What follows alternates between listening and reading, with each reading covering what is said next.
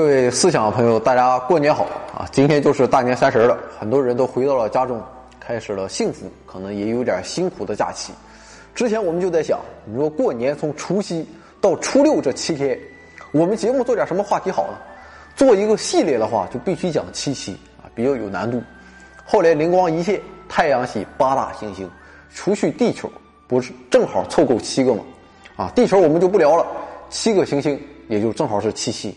所以新的一年，就让我们摘下星星送给你，聊一聊太阳系星星的故事。当然啊，用“星星”这个词儿啊，可能不太严谨，因为我们仰望星空的时候看到的星星基本都是恒星，还有一部分是星云和星系。但是没有关系，谁又能说这七个行星不是星星呢？心存浪漫，看什么都是星星。好了，我们将按照距离太阳远近的顺序开始唠。今天的主人公自然就是距离太阳最近的水星。那么水星在西方的名字啊是赫尔墨斯，或者叫墨丘利。这哥们儿是一个神啊，主要工作是为其他的神跑腿儿，也就是神界的快递小哥。所以在神话中啊，他的名字出现频率要比其他的奥林匹亚神都要高。不过这哥们儿的速度相当快啊，据说他在送快递的时候，能像思想一样迅疾。那么为什么木丘利又成为了水星的名字呢？在古人眼里啊，水星仅在白天和黑夜交界的黎明时刻紧贴着地平线疾行。那么现在我们看到的景象依然如此，迅疾的水星要么在黎明时分充当太阳的先驱，要么就在黄昏时刻追逐太阳的背影。我们通常可以连续几个月看到其他行星，比如火星、土星和木星，在几个月之中，这几个行星都高挂天际，放射光芒。唯独这个水星啊比较另类，它不是由黑暗追逐光明，就是反过来由光明投进黑暗，给人的感觉总是行色匆匆。不到一个小时就踪迹全无了，正是因为这个特点，使人们感到水星和莫丘利很相似，因为莫丘利也会穿越生者和死者的国度，接引亡灵下到阴间，进入他们的最终归宿地。那么现在啊，其实我们已经忘了，究竟是水星表现了木丘利的特征，还是人们看到水星之后才创造了木丘利？那么不论怎样，水星与木丘利就这样联系在了一起。并且木丘利也成为了水星的名字，在天文学上，水星有它独特的贡献啊，就是行星的名字最早就源自水星。由于水星在恒星间显眼的运动引起了古人的注意，所以希腊人将水星之类的星星称为漫游者，也就是后来我们口中的星星。对于水星的研究很早就开始出现了，从泰勒斯到柏拉图，再到亚里士多德，都对水星有过记录和研究。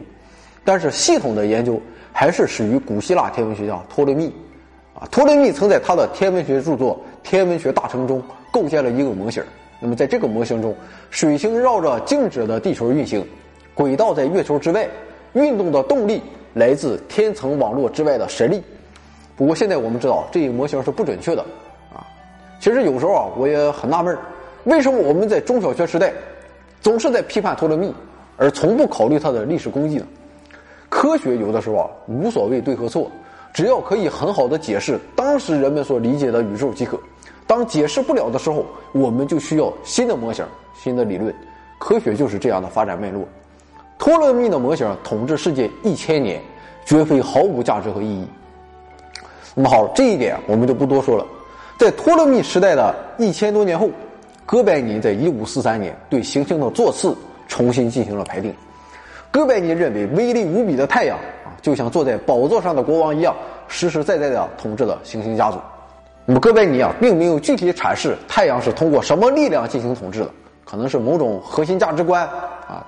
当他根据运行速度，让行星依次排在围绕太阳的圆圈上，水星是在最靠近太阳的那个圆圈上，因为它运动的最快。可见，虽然哥白尼啊，并不知道万有引力是个毛，但是他的排序是正确的。水星靠近太阳的事实，确实在很多方面都对这颗行星的现状产生了决定性的影响。那么，第一个影响就是水星的高速运动。由于受到近旁太阳的牵引，水星以每秒四十八千米的速度绕太阳公转。那么，地球的速度是每秒二十九点八千米。这样的速度使得水星的公转周期只有八十八个地球日。而且，水星啊还有一个奇怪现象：由于水星的公转周期和自转周期相比大约是三比二，十分接近。这也使得水星出现了一天等于两年的奇观现象。那么关于这一点，一月六号那期节目啊，我们曾经做过答疑，感兴趣的朋友可以翻一翻历史记录。水星的高速公转还对水星的自转起到了制动作用。那么极有可能的情况是在太阳系还是兔样的时候，水星的自转要更快。那时候自转一圈只有八个小时，所以那时候的水星年虽然过得很快，但远远不会是现在一天等于两年的情况。但是由于太阳会在水星体内融化的部分引发潮汐作用，于是水星的自转速度被逐渐消磨掉，最终就衰减成现今这种不紧不慢的步调。水星靠近太阳产生的第二个影响就是水星的环境，可以说水星的地表环境和地狱差不了多少，只要天一亮。水星就会迅速白热化。那么，当直径是我们从地球看到的三倍大的庞大的太阳火球赫然现形时，而且由于水星上没有大气，太阳的热量既不能散发出去，也不能留在里面。那么，在白天，水星地表温度高达四百摄氏度，足以融化铅和锡；而到了夜里，温度会降低到零下一百七十三摄氏度，别说冻死狗了，铁狗都能冻死。虽然在太阳系中啊。金星因为笼罩着厚厚的大气，所以在整体上会达到比水星还高的温度。冥王星则因为距离太阳遥远，而总是处在极为寒冷的环境中。但是如果说到冷热交替的温差，整个太阳系中还没有可以和水星相抗衡。不过昼夜温差大这件事儿啊，也算弥补了水星没有季节的遗憾。在水星上是没有真正的季节的，这是因为水星啊它是直立的，而不是像我们地球这样。沿着地轴保持着倾斜的状态，所以光和热唯独倾在水星的赤道，而水星的南北极则一直处在相对的严寒之中。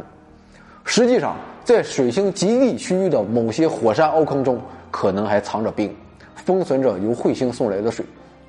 那么，关于水星还有一个有意思的现象，那就是我们从地球观察到的水星凌日。虽然我们在黄昏或黎明时分可以看到火急火燎的水星。但是在其他的大部分时间中，水星一般会隐身在太阳的万丈光芒之中，所以在地球上我们很难看到它。只有当它在轨道上转到太阳的很西边或很东边的时候，我们才能用肉眼看到它。那么处在这种大角距期间，水星可能会连着几天或几星期，在每个清晨啊或者黄昏游荡在地平线之上。不过我们还是很难以看到它，因为它实在太远也太小了。而那时的天空还是太亮了。那么据说哥白尼就曾经因为观察水星而抓狂。哥白尼曾说：“我受够了这颗行星的折磨，它浑身是谜。我在探索它的运行轨迹时，真是历尽艰辛的。”那么我们说回水星凌日，对这一现象做出贡献的是天文学家开普勒。啊，虽然哥白尼观察水星费尽了思量，但是丹麦天文学家蒂谷啊，这哥们儿确实牛逼。那么，第五这个面是在哥白尼逝世三年后出生的。他有一项特异功能，就是火眼金睛。同时，他还有一个牛逼的学生，就是开普勒。而开普勒眼神不太好。据说当年这爷俩在进行天文观测的时候，第五不用望远镜，直接拿肉眼看，然后告诉开普勒，开普勒就在旁边算。那么，第五凭借他的火眼金睛，积累了大量的水星观测数据，至少有八十五次。通过这些精确的天文记录。开普勒在一六零九年确定了所有行星的正确轨道，当然也包括水星的轨道。那么开普勒这时候想到，尽管我们很难看到水星，但是我们却可以利用一个特殊的时机来找到它，这就是凌日。因为此时水星会从太阳前面直接穿过，如果我们用一架望远镜把太阳的影像投射到一张纸上，就可以安全的进行观察，并可以在接连的几个小时中。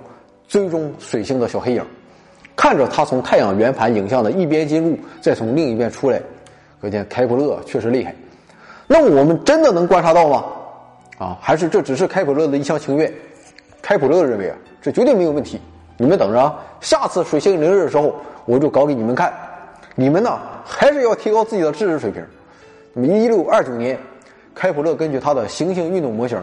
预测在一六三一年十一月七日这一天会发生一次水星凌日现象，可惜一六三零年开普勒就死了。好在有人相信开普勒，法国天文学家皮埃尔·加桑迪做好了准备，在十一月七日啊，他准时坐在了望远镜旁，果然水星凌日发生了。加森迪一人透过浮云断断续续地进行了观察。虽然开普勒预测凌日时间是在中午，而实际发生时间是在早上九点，不过这一点没有损害开普勒的声誉。那么加桑迪在观察的过程中，对水星的大小他表示很吃惊。他原本以为啊，从地球上看，水星的影子啊会是太阳的十五分之一，就和托勒密当年预言的一样。但是实际大小只还不到太阳的一百分之一。那么一开始啊，加桑迪甚至认为自己观察到的是太阳黑子，但是水星的高速运动还是暴露了自己的踪迹。在这个过程中啊，加桑迪不禁感慨万分啊，还发了一大通充满神话譬喻的议论。